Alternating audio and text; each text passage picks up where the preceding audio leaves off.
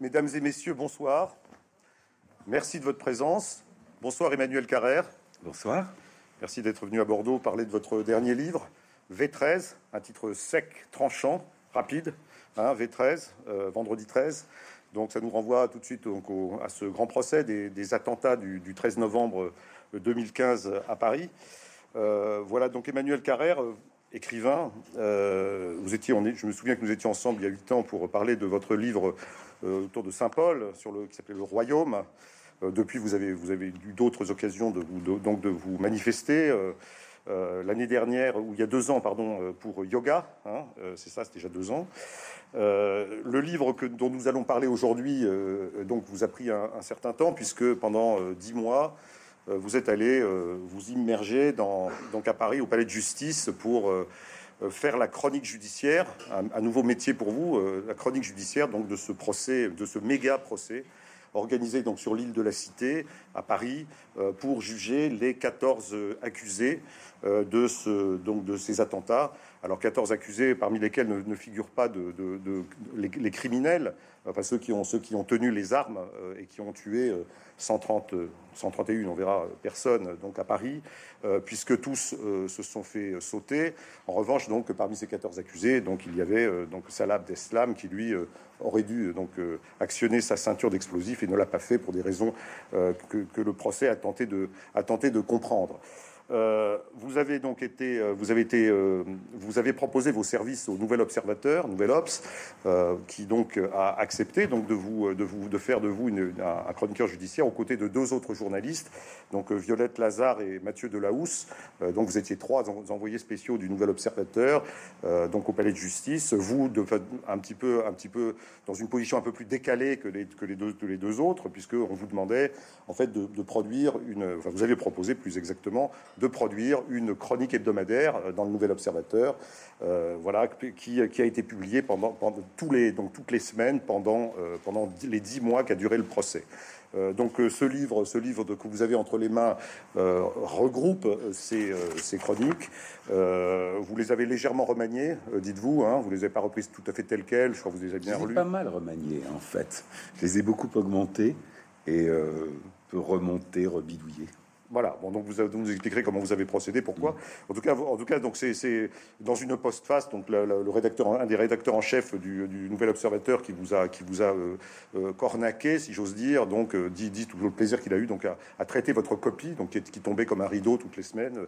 Après ces après ces semaines passées donc enfermé au palais de justice, assis sur un banc, un banc assez inconfortable, comme tous les envoyés spéciaux et tous les voilà tous les tous les également les participants de ce procès.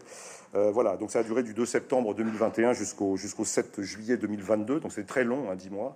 Voilà, ma première question, c'est évidemment comment comment avez-vous, euh, Emmanuel Carrère, vous qui aimez le grand air, euh, les reportages aussi, qui aimez voilà, qui n'aimez pas forcément vous enfermer, euh, avez-vous accepté de, voilà de, faire cette tentative, cette chronique judiciaire dans une dans ce qui est dans ce que ce appelle une boîte hein, où vous étiez dans toute la journée pendant des heures et des heures, tenu à vous donc à écouter, à écouter et à prendre des notes. voilà, c'est assez une position assez statique. Euh, comment l'avez-vous vécu cette période? Oui, vous avez raison, c'est une position euh, statique, euh, par moments très fatigante, sans mouvement, enfin, parfois fastidieuse. Mais bah, d'abord, c'est moi qui avais décidé de le faire, donc personne m'y personne m'y obligeait. au fond, genre, il était clairement, voilà, j'avais décidé de le faire pour la durée du, procès. Maintenant, c'était entendu avec mes camarades de l'Obs que si au bout de quelques mois j'en avais assez, bon, ben, j'arrêtais et on se quittait bons amis. Et j'ai jamais été tenté de le faire. Jamais. J'étais, même s'il y a eu des moments vraiment euh, fastidieux, parce que il y a eu des moments absolument bouleversants, mais aussi des moments euh, arides. Et en fait, j'ai jamais été tenté de, de, descendre en route. Quoi. Ça a toujours été euh, d'une richesse humaine euh, tout à fait exceptionnel. Donc effectivement c'était très euh, c'était euh, une expérience très enfermée dans cette, sorte de, boîte à chaussures géante sans fenêtre a où, à laquelle on accédait en passant un tas de contrôles de choses comme ça. Je ne l'ai quitté et en fait je n'ai un peu séché que à un moment où le, hasard a fait que je me suis trouvé à Moscou euh, le 24 février dernier, c'est-à-dire au, moment où a eu lieu euh, l'invasion de l'Ukraine, et je suis resté là-bas une dizaine de jours, ce que j'avais pas prévu de faire, mais, euh, mais j'y suis resté une dizaine de jours. En dehors de cette espèce de cas de force majeur et, qui fait que j'ai écrit un long reportage pour l'Obs aussi. en voilà, dehors, là j'ai tenu, j'ai tenu mon poste et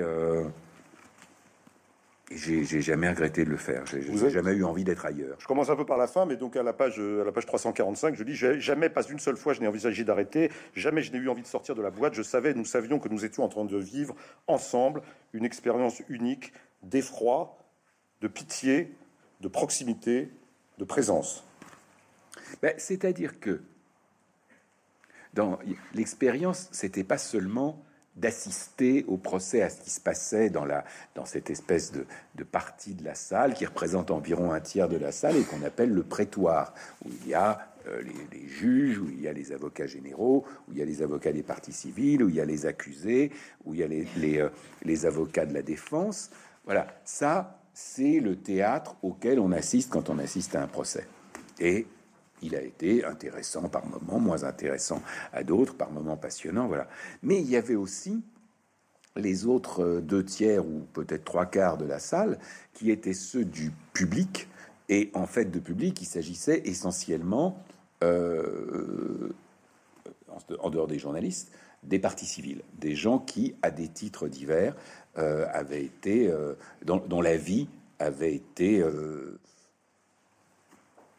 coupé en deux par ce qui s'est passé le 13, le 13 novembre 2015. C'est-à-dire, d'un côté, des gens qui, ont, qui étaient présents, qui ont été euh, des rescapés, qui, qui, qui, qui ont été euh, blessés ou, même si pas blessés, euh, gravement traumatisés, tout ça, et de l'autre, ceux qui, des endeuillés, des gens qui, voilà, qui ont perdu femme, bah, mari, enfant, voilà. Et ce qui, il y avait, c'est pas l'expression, c'est pas le spectacle est dans la salle, parce que là justement c'était plus un spectacle, mais il s'est créé au fil des, des, audiences une espèce de communauté. Et, en fait, moi, c'est ça qui m'a le plus touché euh, dans ce dans ce procès. Au-delà de ce de la euh, voilà de ce théâtre de la justice qui qui s'est euh, qui s'est joué d'une façon, je trouve, tout à fait remarquable. On a beaucoup dit que enfin, ce procès aspirait à être exemplaire, et moi je fais partie de ceux qui pensent qu'il l'a été. Euh, rien n'est parfait, hein, bien sûr, mais euh, et, on pourra discuter la question du verdict, qui est autre chose. Mais ce qui s'est passé entre les euh, les partis civils et les, et les gens comme moi, qui n'étaient pas voilà directement touchés, qui étaient là en position d'observateur, Là, il s'est voilà, il s'est créé un groupe. On a vécu quelque chose ensemble, et euh, et c'est ça que je retiens avant tout. Euh, euh, c'est cette proximité, cette espèce de se trouver en présence de gens qui ont vécu des expériences humaines aussi extrêmes, de vie, de mort, qui ont été capables euh, qui ont eu le, courage, la force, parfois le talent aussi, le, charisme d'en témoigner, et nous qui les, écoutions, qui faisions alliance avec eux. Voilà, tout ça a fait... Euh, et c'est aussi une des choses que raconte ce, ce, livre. Et justement, parmi les choses qui se sont euh, ajoutées par rapport aux chroniques que j'avais écrites, il y a justement beaucoup cette dimension-là, beaucoup cette dimension de rapport avec des, avec des, euh, des, partis civils euh, et ce qui se passait dans la salle et pas seulement dans le prétoire, euh, ça a pris plus de place parce qu'au fond, à moi-même, il m'est apparu petit à petit que c'était là que se jouait l'essentiel, au, au, moins pour moi. Et c'est de ça que le livre essaye de rendre compte.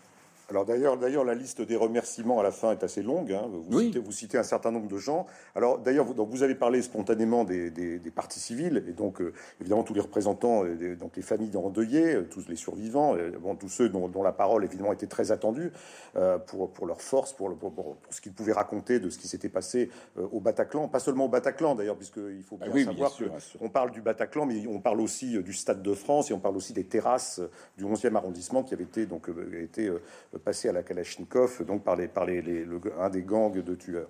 Mais euh, parmi ces personnes que vous remerciez, il n'y a pas que des partis civils. Euh, il y a aussi des avocats. Oui. Il y a aussi un, une avocate de la de la de l'accusation, euh, Camille Hennetier, pour lequel vous avez manifestement une grande admiration. Et puis également, et de façon un peu plus surprenante, je ne sais pas si vous le remerciez, mais en tout cas vous, vous, vous dites que vous avez parlé avec lui et que vous avez lié lié connaissance avec lui, avec même un des accusés, hein, un des un des trois accusés, je dirais un des plus, oui. un de ceux qui avaient comparu libre, puisqu'il y en avait trois qui comparaissaient libres euh, parce que leur, leur, leur, participation était plus était en pointillé. Euh, voilà. Et donc, euh, donc y compris avec y compris avec ces gens-là, vous avez pu vous avez pu cette communauté a existé. Donc bien au-delà en fait de la solidarité avec des victimes. Hein. Bien, bien, sûr. Ça. Non, mais cette liste de remerciements, elle correspond à une chose que enfin chacun pourrait faire la sienne hein, de tous ceux qui étaient qui, qui ont suivi ce procès. Au fond, on se crée. Il devait y avoir, je ne sais pas, 5 ou 600 personnes, ou 600 personnes à euh, jauge maximale, c'est beaucoup. Hein. Euh, et euh, j'ai l'impression que chacun se créait pour cette espèce de traversée qui a, qui a été le procès, une espèce de petit groupe informel qui étaient les gens qui devenaient, avec qui on était copains, avec qui on se, euh, aux, aux, suspensions d'audience, avec qui on discutait, on échangeait des impressions, tout ça. Et c'est effectivement un petit groupe à la fois pour chacun différent, informel. J'ai l'impression que c'était un petit groupe d'une, je sais pas, d'une quinzaine de personnes pour chacun, de, de parties civiles, d'avocats, de. Et vous le dites, oui, c'est vrai. Il a, ça a été jusqu'à ce que inclure un, un des accusés. Parce que, bon, il est vrai que dans les, euh, il y avait trois, trois accusés qui comparaissaient libres. Bon, s'ils comparaissaient libres, ça voulait quand même dire que les charges euh, contre eux n'étaient pas très très très lourdes. Euh, elles existaient. Hein, je veux je veux pas du tout les, innocenter. C'est quand même des types qui ont euh, participé à exfiltrer Salah Abdeslam de, de, Paris à Bruxelles dans la nuit du, du, du 14 novembre. Donc c'est pas des. Mais il a été admis, et d'ailleurs le jugement en a conclu à ça, qui savaient pas très bien ce qu'ils faisaient et qu'en tout cas, on pouvait pas les considérer comme des terroristes, comme des petits délinquants, oui. Et donc, ceux-là, euh, ces trois types, en fait, ils m'ont intrigué à un moment parce que les, les euh, ils étaient tous les trois sur des strapontins devant le box des accusés, entre les accusés et les avocats. Ils étaient là avec une espèce d'air de d'élèves qu'on a collés, qui essayent de de pas trop se, de se tenir à carreau, de pas se faire remarquer. De, euh, je savais que ils sont tous belges, ils vivent en Belgique, euh, que bah, qu'ils étaient qu'ils étaient obligés, d'accord, ils étaient, ils comparaissaient libres, mais ils étaient obligés de vivre à Paris pendant tout ce temps-là. C'est des types qui n'ont pas d'argent, qui se, euh, qui se débrouillaient bah, pour pour habiter, pour louer, je sais pas, un petit, hein, il y en a un qui, qui, qui, louait un abri de jardin chez dans un le pavillon d'une vieille dame en banlieue, et de temps en temps, il accueillait un des autres et ils dormaient tous les deux dans le même lit de ce pavillon. De... Et à un moment, comme j'étais intrigué et touché par eux, je les ai vus, je leur ai pas, j'ai commencé à leur parler et malgré tout à avoir une certaine sympathie pour eux, quoi, de, ou en tout cas de compassion en me disant que c'est quand même pas c'est pas des c'est pas des terroristes, c'est pas des euh, euh, et c'est des types dont tu avais l'impression que tout à coup la la vie c'était la petite vie un peu délinquante, d'un peu de, de, de, de petits dealers comme ça, tout à coup s'était trouvé dans l'orbite de quelque chose d'énorme et monstrueux. Et euh, ils s'attendaient pas à ça, quoi. Il y en a un qui disait, oui, mais c'est pas, je méritais pas qu'il m'arrive ça. Et, et, au fond, je le oui, je le, je le, pensais. Et donc, à un moment, effectivement, de, euh, deux sur trois de ces, euh, petits accusés euh, ont rejoint mon espèce de petit groupe informel de camarades de procès. C'était euh, et en plus, comme j'avais fait un papier sur eux et que ce papier, somme toute, avait touché pas mal de gens, de ce fait, pas mal d'autres gens se sont mis à, aller vers eux, quoi, et à être. Et les types, ils étaient bouleversés quand on leur parlait gentiment, quoi, quand on leur parlait comme des, êtres humains normaux, quoi. C'était, c'est. Alors évidemment, évidemment, bon, c'est malgré tout, donc on, est, on est en affaire à une tragédie. Hein, euh, on a donc 130 morts, euh, des familles endeuillées, euh, des familles coupées, des, des, vies coupées en deux. Donc ça, vous l'avez, vous l'avez déjà dit. bon, c'était. Alors on a, vous avez en face de vous des, des, comme des seconds couteaux. Hein, on l'a dit au début, plutôt des seconds couteaux. N'empêche que l'ombre, l'ombre de, des, criminels donc on plane au-dessus, au-dessus des débats. Est-ce que bon, c'est comme très impressionnant quand même d'avoir à, couvrir, à couvrir une, une affaire aussi, aussi grosse, aussi aussi, aussi, aussi, forte. Est-ce que vous avez craint à un moment donné, euh, vous qui n'êtes pas, n'étiez pas chroniqueur judiciaire, bah, de, de, de, de, pas, de, pas trouver le ton juste, de ne pas être à la hauteur d'une certaine manière? Est-ce que vous avez eu peur de ça ou pas du tout? Bah, ça paraît très prétentieux, mais non, pas vraiment, parce que tout simplement, on le trouve, on tâtonne un peu et puis on le trouve à l'usage parce qu'on est là, qu'on est avec les autres, qu'on sait que euh, on a des confrères qui fait des journalistes aussi avec qui on se lit. On voit, la, enfin, en plus, bon, comme vous le disiez, c'était, moi j'étais dans une position un petit peu particulière parce que je pense qu'il n'y avait pas beaucoup de gens qui, travaillaient sur le rythme hebdomadaire. Donc, euh, je, lisais ce qu'écrivaient les confrères dans les quotidiens. Dans l'ensemble, le procès a été très, très, très bien traité. Enfin, par exemple, il y a eu beaucoup de très bons journalistes. Les journalistes du Monde étaient un trio vraiment euh, assez, assez remarquable. Euh, donc, disons, j'ai jamais eu peur de manquer de matière. Ça, il m'est jamais arrivé de de voir arriver le week-end, donc le moment où je devais faire ma chronique, en me disant mais qu'est-ce que je vais bien pouvoir raconter? Mon problème était plutôt inverse. C'était euh, que, choisir dans tout ce que j'ai à raconter, dans la montagne de notes que j'ai pris pendant la semaine. D'où aussi avantage de faire un livre après, c'est-à-dire qu'il y a pas mal de choses que j'avais écrites qui n'avaient pas trouvé place dans mes chroniques et qui, euh, ont trouvé place dans le livre. Euh, mais et quant à la question du ton, de la de la distance, j'ai l'impression que ça, s'est trouvé petit, ça s'est trouvé petit à petit, assez naturellement. Euh, c'est euh, euh, oui. Alors peut-être qu'on pourrait me dire non, le ton n'est pas juste, mais moi, à l'oreille, je sentais que ça me paraissait convenir. Vous avez, j'ai mentionné tout à l'heure le, yoga dans votre précédent livre, alors où il n'est pas du tout question de, de, terrorisme, quoique, puisque, bah, quoique, puisque, puisque vous, partez, euh, je rappelle pour ceux qui l'ont lu ou pas lu, mais que vous partez donc pour une, une, session de, yoga donc dans le Morvan, je crois, euh, et puis euh, donc là vous coupez tout, pas de téléphone, machin, bon vous êtes, vous arrivez dans ce lieu perdu, et on est le 7 février 2015. 7 février 2015, c'était les, c'est l'attentat, l'attentat contre Charlie Hebdo. Et donc, vous pouvez nous rappeler, parce que vous avez été en fait indirectement euh, oui, impacté, impacté, par ces attentats. Donc, c'était 7, 6 ans, euh, légèrement, légèrement, quelques mois auparavant. Hein. Oui, alors très, très, euh, très légèrement et indirectement, mais tout de même, je connaissais relativement bien Bernard Maris, qui était économiste et qui faisait une chronique à, Charlie Hebdo et qui fait, a fait partie des, des, des, des journalistes assassinés. Et il s'est trouvé que euh, sa, compagne, c'était un homme qui aimait énormément la littérature, et sa compagne a souhaité que un des amis écrivains qu'il aimait bien euh, prenne la parole à son enterrement. Il se trouvait que l'autre, c'était Michel Houellebecq, qui venait de, euh, lui, de publier Soumission, et Soumission avait posé, lui avait posé des problèmes tels qu'il était hors de question qu'il aille se, euh, apparaître en public, quoi, à ce moment-là. Donc c'est tombé sur moi, et c'est moi qu'on a un peu exfiltré de cette espèce de, de retraite de, de, de méditation. voilà. Et euh, donc, oui, il y a eu une espèce de, de, de, de comme si j'avais frôlé euh, le, cette, cette, affaire de terrorisme qui, avait, qui euh, je me souviens même d'un. Il y avait une, chose qui m'avait beaucoup frappé. Euh, la, cette amie euh, qui était la, compagne de, Bernard Maris était allée, non pas, enfin, le, voir, voir son corps à la morgue, comme d'autres personnes qu'on voit dans le livre, qu'on rencontre dans le livre V13, et ben, ont été amenées à en procession comme ça, aller à la morgue, reconnaître les uns les autres. Il y avait parfois des corps, des, des, des, morts qui avaient été intervertis. Enfin, c'était, ça a été terrible. Mais euh, ce qu'elle, ce qu'elle m'avait raconté, c'est que elle entendait dans la pièce à côté euh, des, gens qui parlaient avec une certaine véhémence en arabe, tout ça. Elle a demandé ce qui, se passait.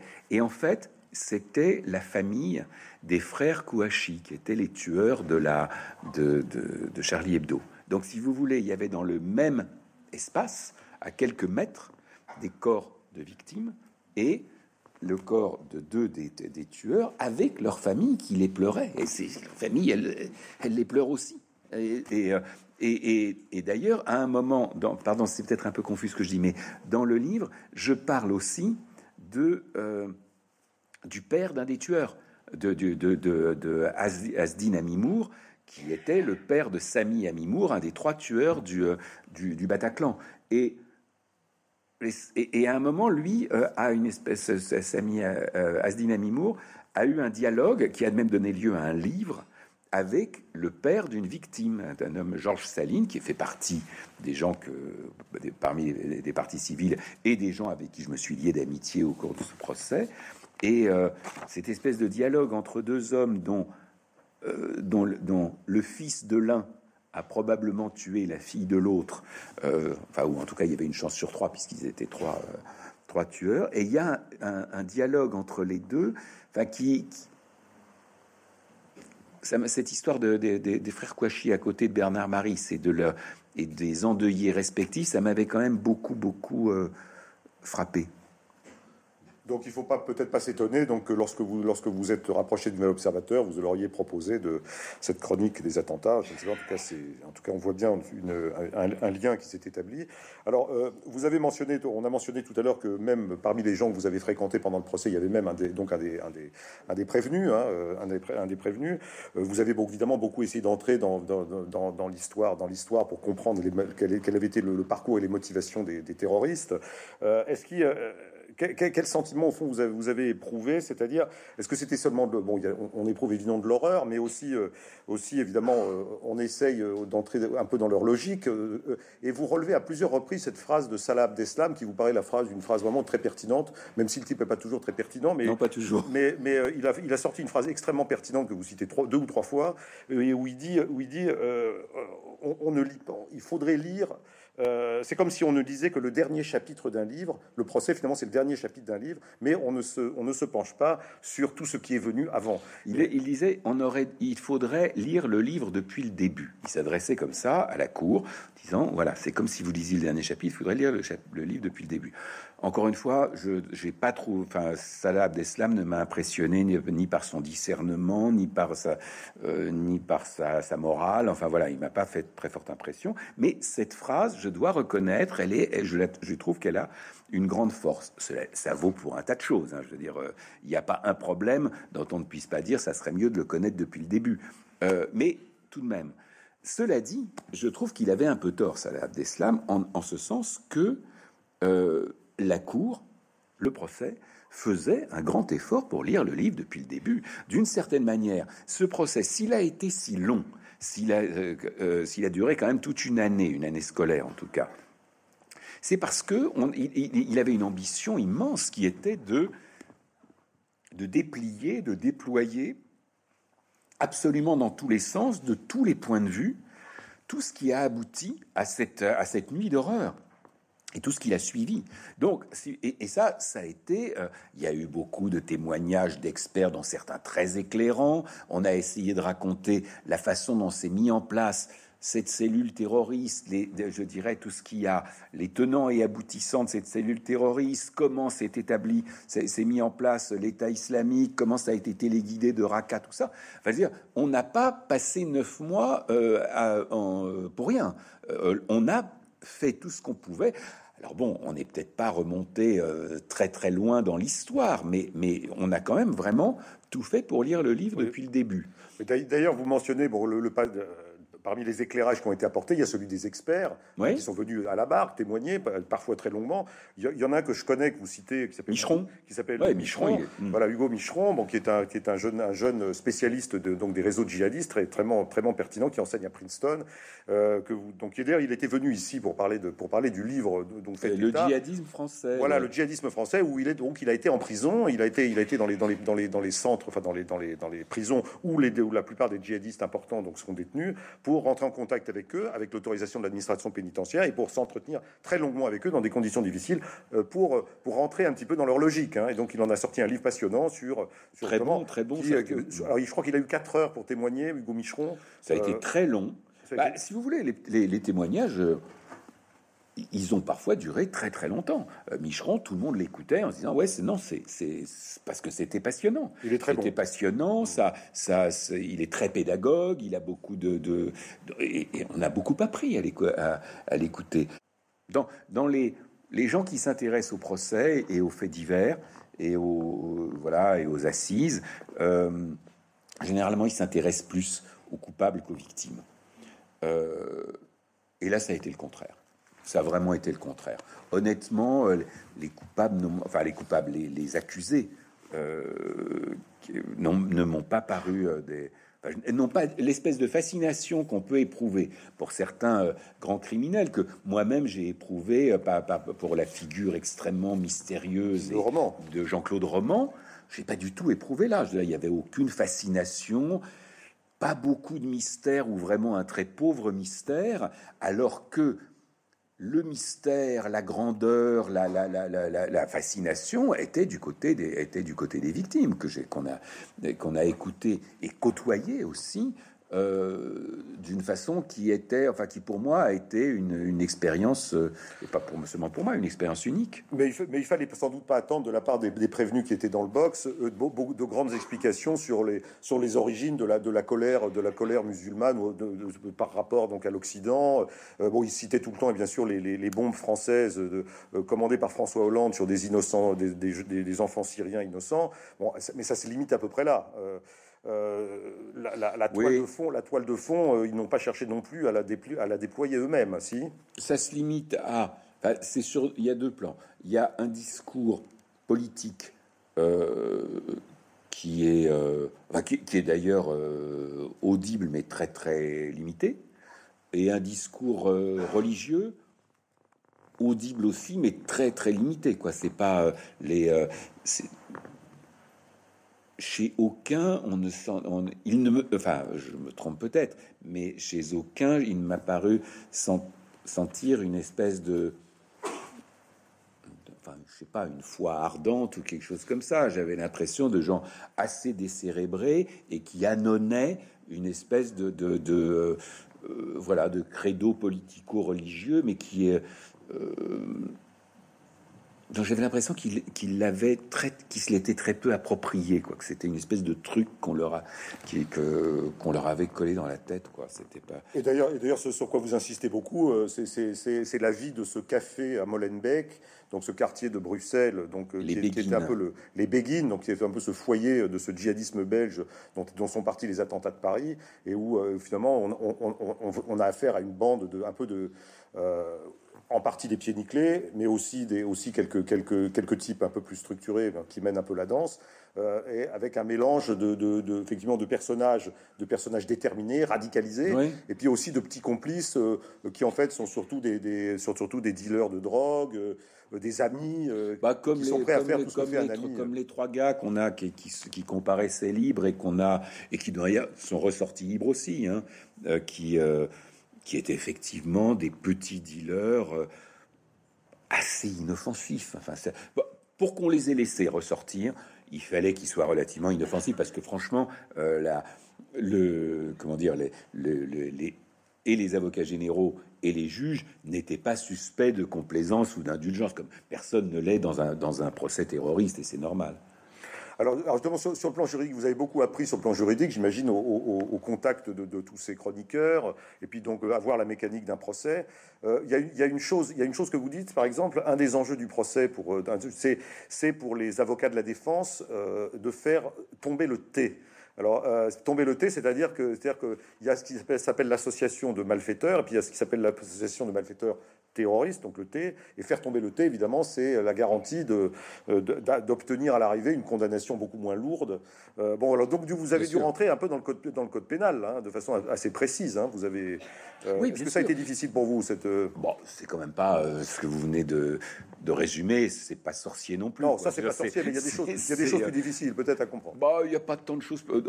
Bon, en plus, encore une fois, c'était quand même un stage qu'on qu'on a pris le temps de faire. Enfin, c'est pas on a on a pris le temps de se familiariser. Oui, vous aviez lu l'ordonnance de mise en accusation. Euh oui, là, alors il y a, le on dit. Enfin, je pense que c'est certainement vrai que le dossier d'instruction, les 427 tomes du dossier d'instruction, si on les empile, font 53 mètres. C'est dire que c'est quand même un document euh, qui est, dont il est difficile de prendre connaissance. Quoi. Mais euh, le, avant le procès, il y a un document euh, qui est, euh, je dirais, une espèce de synthèse de ça, qui s'appelle l'ordonnance de mise en accusation, qui fait euh, quand même 400 pages. Quoi. Mais ces 400 pages, oui, je les ai vraiment bossées pendant l'été, avant le début du procès, quoi, ainsi que pas mal de lectures, de choses comme ça. Mais c'est vrai que la plupart des, l'essentiel y, est résumé, quoi. C'est et ensuite, bon, tout ça est, déplié au fil du procès. Mais non, c'est euh, petit à petit, on, apprend effectivement. Aussi, on parle avec les avocats, on voit les avocats ce qu'ils ce qui cherchent à obtenir, ce qu'ils cherchent à éviter, tout ça. Ils vous font aussi des leçons de droit, les avocats. Des stratégies. Des stratégies. Ils expliquent leurs stratégies. Bah oui, ils ont des stratégies. et cela dit, euh, bon, ceux des les avocats des petits accusés, oui, ils avaient une bonne marge de manœuvre euh, et, et, ils pouvaient vraiment espérer les faire sortir libres. Et c'est ce qui s'est passé. Mais pour les plus gros accusés, la marge de manœuvre est faible. Hein. Ils pouvaient pas, je veux dire, c'était sûr qu'ils prenaient des peines très lourdes. Au point d'ailleurs que, au point d'ailleurs que certains des accusés refusent de parler puisqu'ils disent de toute façon notre, nous, nous sommes déjà condamnés d'avance. Euh, alors, euh, alors ça c'est vrai. Hein. Voilà, c'est pas la peine qu'on parle. Pourtant, pourtant, voilà. Donc il y a toujours ce suspense de savoir si, euh, si l'un ou l'autre va parler, pas parler. Donc ils, se mettent dans les deux situations. Souvent, vous avez, vous avez évidemment eu des moments où vous avez vu, le, vous avez vu la Cour, évidemment, euh, avoir peur que finalement le procès euh, s'interrompe ou en tout cas euh, s'arrête pendant quelques temps parce qu'un un accusé décide, décide de, de, de, se taire. Et, oui, il y, a eu, il y a eu au début de l'année, vers janvier, une espèce de moment vraiment de basse eau du procès où d'une part, il y avait Covid sur Covid, des accusés. Les accusés, s'il y en a un qui a le Covid, on arrête. Euh, donc euh, voilà, on arrêtait, on arrêtait une semaine, on reprenait, euh, ce qui créait comme à chaque fois c'est dur de redémarrer quoi. Il y a une espèce de truc. c'est une machine, c'est un, gros train un procès quand même. Avec une surtout un procès comme ça. Et puis il y avait les accusés qui décidaient de se taire, faisaient savoir par leur avocat qu'ils décidaient de se taire. Il y en a eu un, puis un autre. À un moment, on a vu que entre cette espèce d'épidémie de silence et, le Covid, euh, le procès était bien embourbé. Ça a duré, euh, je sais pas, près six semaines, quelque chose comme ça. Et puis, il y a une espèce, et puis c'est reparti. Il y a eu une série d'audiences très très fortes. Il y en a il y en a qui se sont mis à qui se sont mis à parler. C'était c'était. mais voilà, il y a eu des il y a eu des des hautes et des basses eaux. C'était mais j'ai trouvé ça intéressant, même dans les moments de, de basse eau. Alors vous, alors vous, Emmanuel Carrère, donc euh, on vous attendait, on vous attendait pas seulement sur la sur la chronique judiciaire elle-même, parce que euh, ce que vous n'êtes pas, mais on vous attendait aussi sur les à côté du procès, sur des choses un peu plus un peu un peu plus inattendues. Alors il y a des choses, il y a des choses presque presque amusantes parfois. Bon, c'est euh, à un moment donné, vous dites il y a, il y a, un collègue, enfin de journaliste qui vous qui vous dit il y a un autre procès là qui se déroule en ce moment dans une dans une dans une autre dans une autre salle. Allez-y, allez-y, Emmanuel, ça vaut le coup. Et là, vous tombez sur, dites-nous sur qui vous tombez. Quoi. Carlos. Carlos. Carlos, le terroriste le, le terroriste emblématique des années 70, voilà le et il se trouvait que Carlos est en prison depuis 27 ans. Euh, il, y sera jusqu'à la fin de ses jours. Donc c'est la, tuerie de la rue Marbeuf. Oui, oui, oui, le, le, le, drugstore, le, drugstore, publiciste, euh, plus plusieurs autres. Enfin, il a quand même euh, tiré sur pas mal de gens, tué pas mal de gens, Carlos. et il était, il était malgré tout, il comparaissait parce qu'il y avait une espèce de tout petit truc, tout petit vice de forme pour un truc pour lequel il avait été jugé 20 ans plus tôt, et qu'en gros, il n'y avait aucune chance que ça aboutisse à quoi que ce soit, enfin, de, même en lui, en lui euh, euh, retirant euh, un an de prison à sa peine, même on pouvait lui retirer 10 ans de prison, de toute manière, ça changeait rien. Mais il, mais il y avait un procès de Carlos, et procès qui se passait dans une totale indifférence. Euh, il y avait une, une, vingtaine de personnes qui étaient une espèce de bizarre fans club, de, de, euh, incluant euh, des, quelques gilets jaunes, deux vieilles dames manifestement antisémites, un monseigneur Gaillot. C'était voilà, c'est très très étrange et en plus par ailleurs l'avocate de, historique de Carlos est également son épouse. Donc on, on assistait à un truc où, où, elle, elle plaidait complètement en roue libre en racontant des anecdotes, des souvenirs d'enfance, des trucs comme ça. Ça durait des plombs, on voyait pas, il y a aucun tout ça avec la complicité du, de temps en temps. De temps en temps, lui, il l'interrompait pour corriger. Il a dit bah, écoutez, euh, si vous savez quoi dire, euh, euh, vous le dites et moi j'arrête. espèce de scène de ménage, enfin un truc.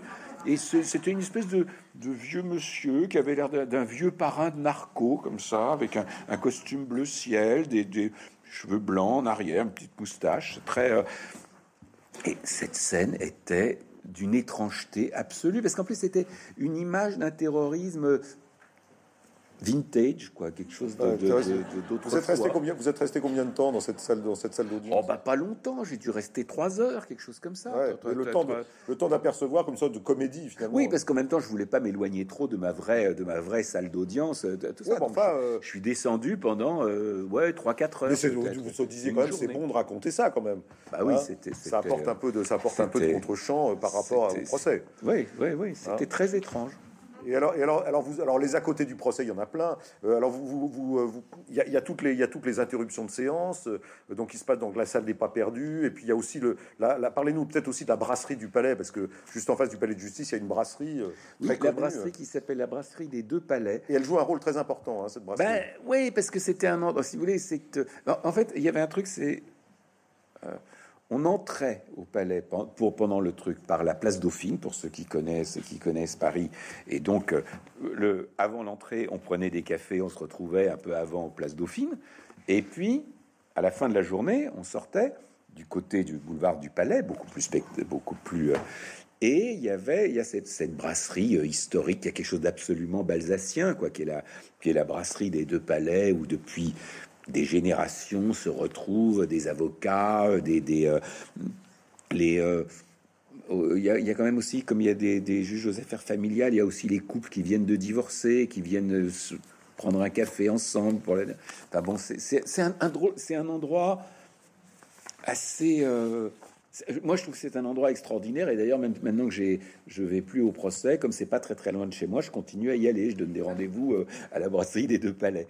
Et, euh, Vous espérez y retrouver quelques amis, non? Tout le monde, oui, tout le monde s'y retrouvait. Mais non, ce qui s'est passé, qui là a été, euh, qui, était une, une, chose qui justifiait de parler de cette brasserie des deux palais, c'est que une fois prononcé le verdict, donc dernier, dernier, dernier jour du procès, et eh ben tout le monde, tous les gens qui étaient là, partie civile, magiste, tout le monde, avocats, euh, de, euh, y compris un accusé. Y compris de, de ouais, deux, de, les trois accusés euh, pas, euh, pas qui sortent libre. On, on, est tous descendus, on a descendu les marches et on s'est retrouvé dans cette brasserie des deux palais où on a commencé à boire des coups et ça a duré toute la nuit et c'est sans doute la soirée la plus incroyable que j'ai passée de ma vie parce que c'était très étrange parce que si vous voulez il y avait une espèce de très bizarre liesse ou euphorie, très, je dis très bizarre parce qu'il n'y a pas tellement de raison d'être euphorique quand, malgré tout, on vient de condamner à perpétuité une, quinzaine de personnes, euh, quoi qu'elles aient fait. Enfin, je veux dire, on ne fait pas la fête quoi après ça normalement. Que beaucoup de, de gens parmi qui étaient là étaient des gens très lourdement blessés, endeuillés, tout ça. Et néanmoins, il s'est passé quelque chose qui était justement tout à coup, il y a eu cette espèce à la fois de séparation et de presque de fusion de cette communauté qu'on a constituée pendant un an. Et il y a eu un truc de où est passé. Euh, c'est comme si ça avait multiplié ou fait porté au carré cette espèce de d'effet de communauté, d'effet de, de, collectivité euh, qui a rendu le procès au fond si précieux quoi pour ceux qui l'ont pour ceux qui l'ont vécu même en qualité d'observateur. Non, ça a été un, un moment très étonnant euh, euh, et, et, très, euh, oui, très bouleversant. Bah, il y a à la fois le bon, peut-être le, le, soulagement d'en avoir fini avec cette, avec, oui. avec, cette très très longue, il y a ça ce aussi, très long enfermement, la tristesse aussi de devoir se quitter parce que je suppose que ah, une espèce d'effet colonie de vacances, oui, qui se, qui se sépare, oui, voilà, séparés, donc là, donc tout le monde se dit on va se revoir, et, et de fait d'ailleurs vous dites ça va se passer. Parce oui, je crois que ouais. ça va se passer. donc vous, donc les amitiés, vous en avez parlé au début que vous avez pu nouer. Parlez, on va pas, on va pas tous les passer en revue, ça serait, ça serait pas possible. Mais parlez-nous par exemple de Nadia Mondéguer, parce que vous en parlez souvent de cette femme euh, d'origine égyptienne, là, avec qui vous avez donc qui a une fille donc qui a, qui a été tuée au Bataclan. Euh, comment comment euh, parlez, bah, oui. Non, bah, si vous voulez, bon, il y, y, a eu beaucoup de témoignages absolument bouleversants, et l'un d'entre eux était celui de cette femme Nadia Mondéguer, dont la fille a été tuée pas sur les terrasses. pardon, sur les terrasses, oui. et et voilà, son témoignage. Alors, comme, vous dites, c'est aussi, c'est une femme qui a une très très grande, je dirais, dimension humaine. Quoi. Je, cette femme, on, parle deux minutes avec elle, il y a, on a vraiment quelqu'un devant soi. Euh, et elle est aussi, elle a aussi cette particularité. Elle est égyptienne, elle parle parfaitement l'arabe, elle connaît parfaitement le monde arabe, et euh, au point, elle a même, euh, elle a fait des, travaux historiques. elle a fait, une, un, mémoire d'histoire sur une figure parmi les, fondateurs des frères musulmans. C'est-à-dire que, disons, ce dont il est question là, elle le connaît par cœur. Et elle, pour ce qui est de connaître le livre depuis le début, euh, oui. Et, d'ailleurs, je, me en me liant d'amitié avec elle, je comptais aussi beaucoup sur elle pour me raconter un peu le livre depuis le début. Et en tout cas, elle a beaucoup impressionné euh, tout le monde. Euh, et il y a une chose qui est même à, il y a une espèce de point final de sa, son témoignage qui a été très fort, c'est que elle s'est tournée vers les avocats de la défense en leur disant et vous maintenant, les avocats de la défense, faites votre boulot et faites-le bien. Je dis ça sincèrement. Il y avait une espèce de, de, espèce de, noblesse quoi, très très impressionnante. Et moi, je, bon, je me suis lié avec elle euh, c'est vraiment, voilà, c'est vraiment quelqu'un que j'aime beaucoup, quoi, qui est vraiment, euh, euh, je dirais, entré dans ma vie comme une, amie. Et, et je l'ai. c'est avec elle qu'il y a eu une, une autre assez bizarre sortie de, de l'enceinte du, du, palais de justice, parce que à un moment, dans le, vers la fin du procès, il était question de ce que dans la police on appelle un le buisson conspiratif. Le buisson conspiratif étant l'endroit où s'est réfugié le chef opérationnel du commando Abdelhamid Abaoud, qui lui n'a pas été, enfin, il a été abattu trois jours après par le, par le raid à Saint-Denis, mais il s'était réfugié avec un, son complice. Euh, dans un lieu complètement improbable. Hein. Sur une espèce de talus euh, au, pied de le, sous l'autoroute 86 euh, à, à Aubervilliers, lieu, comme vous dites, complètement improbable, extraordinairement inconfortable, et qui, enfin, on, se demande un peu ce qui fait qu'on n'avait pas prévu un plan pour, pour exfiltrer éventuellement le, chef du commando. En tout cas, il était beaucoup question de ce, de ce buisson conspiratif, et à un moment, euh, Nadia, j'étais à côté d'elle, s'est tournée vers moi et m'a dit, moi j'aimerais bien quand même le voir, ce buisson conspiratif. Et je dis, bah, allons-y. Et, vous voilà parti. Euh, et on est allé avec un troisième qui était un, jeune homme que qui, lui a été blessé au petit Cambodge et qui on était ensemble, on était amis et on est allé tous les trois euh, faire cette espèce de repérage. Euh, qui était, qui est d'ailleurs très intrigant. Hein. On comprend vraiment pas ni comment le type s'est retrouvé là plutôt qu'ailleurs. Enfin, c'est un endroit très très bizarre. Ni pourquoi la police ayant été, en fait, sachant qu'il était là, euh, ne l'a pas, euh, ne les a pas abattus ou essayé de les prendre vivants, ce qui aurait totalement changé la, nature du procès. Il y avait eu deux des tueurs dans le box des accusés, c'était plus du tout la même chose. Euh, mais a attendu qu'ils se, qu'ils se retrouvent dans leur, planque de, de Saint-Denis où le voilà où le raid a, mitraillé tout ça pendant toute une nuit et, les a effectivement abattus, mais au passage a, assez maltraité euh, les malheureux habitants de la Oui, en faisant pas mal de dégâts collatéraux. Beaucoup de dégâts collatéraux. Et, alors, et, alors et, pour finir sur Nadia Mondéguin, il y a quand même quelque chose aussi d'assez émouvant dans son cas, c'est que donc à la fin du procès, alors euh, elle part en Égypte, puisqu'elle est égyptienne, vous l'avez mentionné, donc elle, va, elle va passer un peu de temps au Caire. Et là, euh, donc, euh, elle, rencontre un policier égyptien. J'aimerais que vous nous redisiez ce que lui dit ce policier égyptien euh, à qui elle raconte en fait le procès, ce qui s'est passé. bah, oui, elle était dans, dans, la, dans le jardin de la, de, de, la, de la célèbre mosquée Al-Azhar, qui est vraiment le cœur de l'islam sunnite. et elle, endroit où elle est, quelques, quelques années plus tôt, quatre ans plus tôt, elle avait été avec sa fille tuée entre temps. Parce que vraiment, bon, c'est sa vie natale, le Caire. Et, cette... et, euh, et c'était la fin de la journée, un moment très paisible. Il y a un policier qui est venu lui dire euh, bah, que, voilà, il était temps, de, on allait fermer, qu'il était temps qu'elle quitte le jardin. Et ben, tout le monde était parti. Elle a insisté, insisté, dit non, vous partez. Et à ce moment-là, elle s'est mise en arabe à lui raconter tout ce qui s'était passé, à lui raconter les attentats, sa fille, tout ça. Et euh, le policier l'écoutait avec, euh, là, avait complètement abandonné l'idée de, de lui faire quitter le jardin et lui parlait, et elle a écouté avec beaucoup d'émotion. Et elle disait, ouais, pour moi, finalement, ça a été le début de quelque chose, le début d'une espèce d'après, quand j'ai pu faire cette chose, raconter l'histoire en arabe à ce policier égyptien. Elle a eu l'impression, elle disait, que le monde se remettait un peu à l'endroit. Et c'est parce que ce policier égyptien lui a dit à un moment donné, c'est vous, les, vous êtes, oui, des, absolument. Vous êtes des martyrs. Oui, il lui a dit, c'est pas, c'est pas, c'est, c'est ta fille et les autres, ce sont des chahids, des martyrs, et pas les, et pas, les tarés euh, qui, qui usurpaient ce titre. Alors, vous avez, euh, vous avez, dit tout à l'heure au début de la conversation, on s'achemine un peu vers la fin, mais euh, au début de la conversation, que ce procès était assez exemplaire euh, par, sa tenue, par sa tenue, par le travail qui a été réalisé, par cette ordonnance extrêmement précise, par, aussi par la qualité, de la qualité de, des, avocats de l'accusation. Les trois, ils sont trois. Hein, de tout le monde, hein, les avocats de la défense. tous les... Et du président aussi, évidemment. non, mais d'une façon générale, tout le monde a été...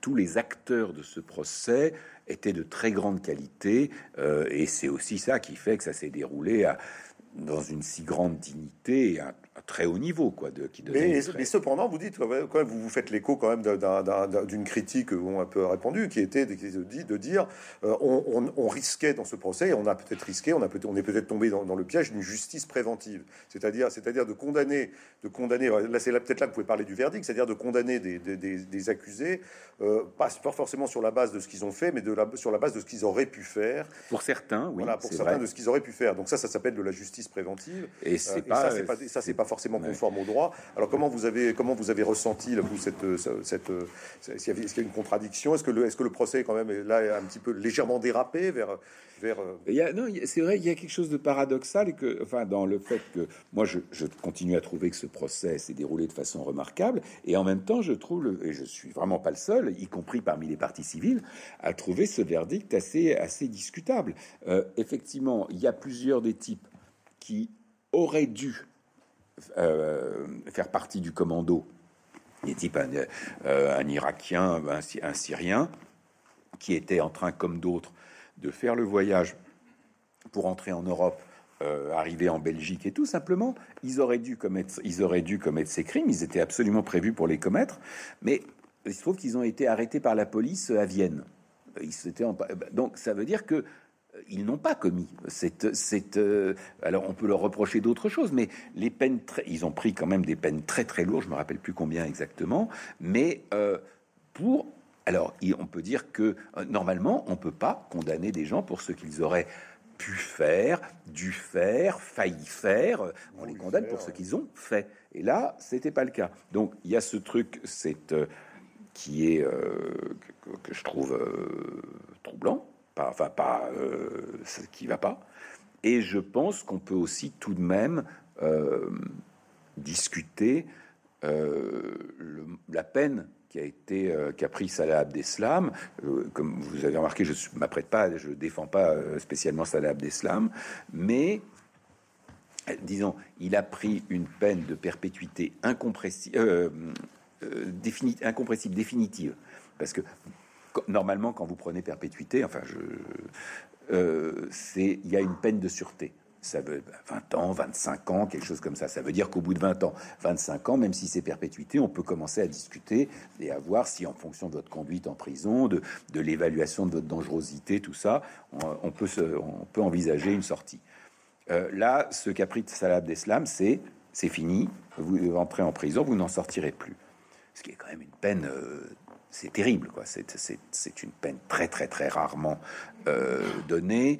Quand elle l'est, c'est à des, gens d'une, je ne sais pas, des grands pervers, des serial killers euh, du genre Michel Fourniret, quoi. C'est-à-dire, c'est pas pareil. Euh, et qui plus est, il y a quand même un argument qui me semble irréfutable, c'est que si justement il y avait eu dans le box Abdelhamid Abaoud ou, ou le frère de, d'Abdeslam Brahim qui lui a fait partie du commando euh, euh, et, et, a battu je ne sais pas combien de personnes à la Kalachnikov avant de se faire lui-même sauter. Euh, c'était pas pareil. Cela aurait peut-être pris cette, fameuse perpétuité incompressible, mais de ce fait, Salah Abdeslam, qui n'a tué personne et qui aurait dû seulement, mais qui n'a pas tué, qui était euh, il aurait certainement pris une peine très lourde, peut-être même perpétuité, mais perpétuité assortie d'une peine de sûreté. Donc là, en fait, si vous voulez, ce qui est clair, c'est que on a choisi l'exemplarité au détriment de la, de la proportionnalité. C'est sûr que c'est sûr que Salah Abdeslam, il aurait été avantageux pour lui d'avoir d'avoir un des vrais tueurs dans le box. Ah ça, ça par, par, contraste, son ça rôle aurait, la donne. semblé ça la donne. beaucoup plus léger. Hein. Donc voilà, moi je, je suis pas, je trouve pas le, le, le verdict très euh, très convaincant, très satisfaisant en partie. Euh... Donc est-ce que c'est la différence entre la justice et la justice antiterroriste? Ben, je pense que vous avez raison. Pardon? Je pense que vous avez raison. Oui, que c'est la, que c'est la, que la justice antiterroriste, pour des raisons tout à fait compréhensibles, euh, mais au fin dont il faut au moins être conscient, euh, outrepasse un petit peu ce que devrait être la justice. Alors vous, vous aimez donc vous vous mettez toujours un petit peu en scène hein, dans, vos livres. C'est ce qui fait, c'est ce qui fait leur, c'est ce qui fait leur charme. Non, mais ça fait, ça fait, ça, ça fait, c'est ce qui fait leur charme aussi. Euh, et alors donc notamment, notamment au moment où vous écoutez la plaidoirie de l'avocat de la défense, euh, et, vous êtes alors là, vous êtes, vous, vous, trouvez que la plaidoirie est absolument remarquable. Euh, de, pardon, la plaidoirie de l'accusation, pardon. Vous trouvez cette plaidoirie absolument remarquable. Vous dites, vous dites à un moment donné, moi je suis à 100% d'accord avec ce qui vient d'être dit. et puis après vous dites, mais comme comme je me connais je suis toujours un peu de l'avis du dernier qui parle. Enfin, pas, vous dites pas ça tout à fait comme ça, mais j'ai plutôt tendance à être empathique avec les gens qui, qui, me donnent des bonnes raisons, des bonnes explications. Donc, je vais maintenant que je vais entendre les avocats de la défense, je vais, je vais calculer combien de temps il va leur falloir pour me retourner. C'est ça? Et combien donc euh, Bah oui, oui. Non, mais c'est vrai. Ça, c'est un trait de, c'est celui d'entrer très facilement dans les raisons d'autrui. Et ça, je pense que c'est à la fois une qualité, parce que ça veut dire euh, une certaine absence de préjugés, euh, tout ça, mais c'est aussi un défaut, c'est-à-dire c'est le risque d'être une girouette, quoi. C'est-à-dire, je pense que ça ferait pas de moi un très bon juge. J'aurais plus volontiers été, avocat. Surtout, surtout quand la plaidoirie de la défense a le dernier mot ah bah ça, heureusement, ça c'est vraiment le principe. le principe, c'est que la défense a le dernier mot. Ça, c'est un vraiment un grand, grand et, et, très important et très, beau, très beau principe, très essentiel principe du droit. Alors donc tout ça donc euh, nous amène un peu à la fin de cette conversation. Euh, j'avais une dernière question à vous poser. Euh, à la, vous avez parlé tout à l'heure de la toile de fond, ce livre qu'il faut déplier, déplier, ce qui est intéressant, etc.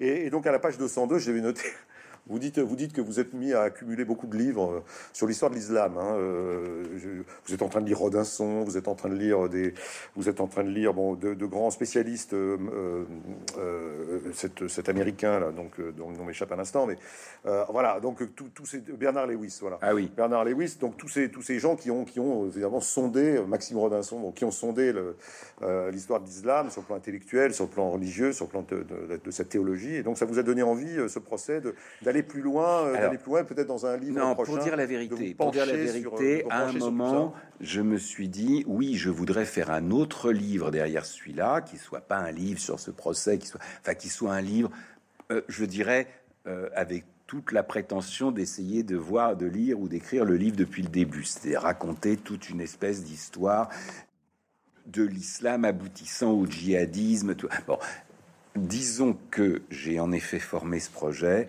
Euh, et que on sait jamais, les choses peuvent refaire surface, mais là je l'ai abandonné, euh, à la fois parce que on se pose quand même la question de sa légitimité, quoi, à écrire sur une religion qui n'est pas la sienne. C'est écrit là.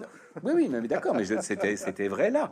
Mais entre temps, je l'ai abandonné. Je abandonné. Et puis il y a aussi que non, faire un truc sur le djihad. J'ai passé un an euh, sur, un procès terroriste de djihadisme. Euh, j'ai pas du tout envie de continuer à écrire sur le djihadisme. C'est quand même des gens, c'est c'est misérable quand même.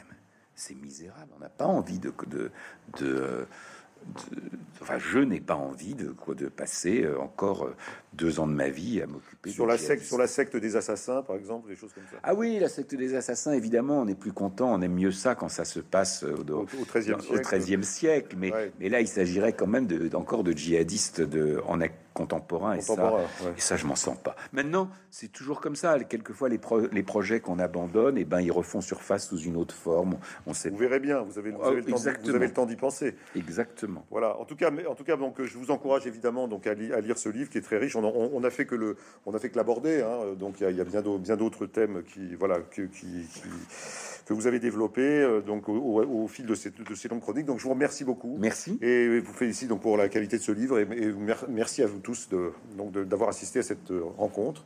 Et donc euh, merci Emmanuel Carrère. Merci.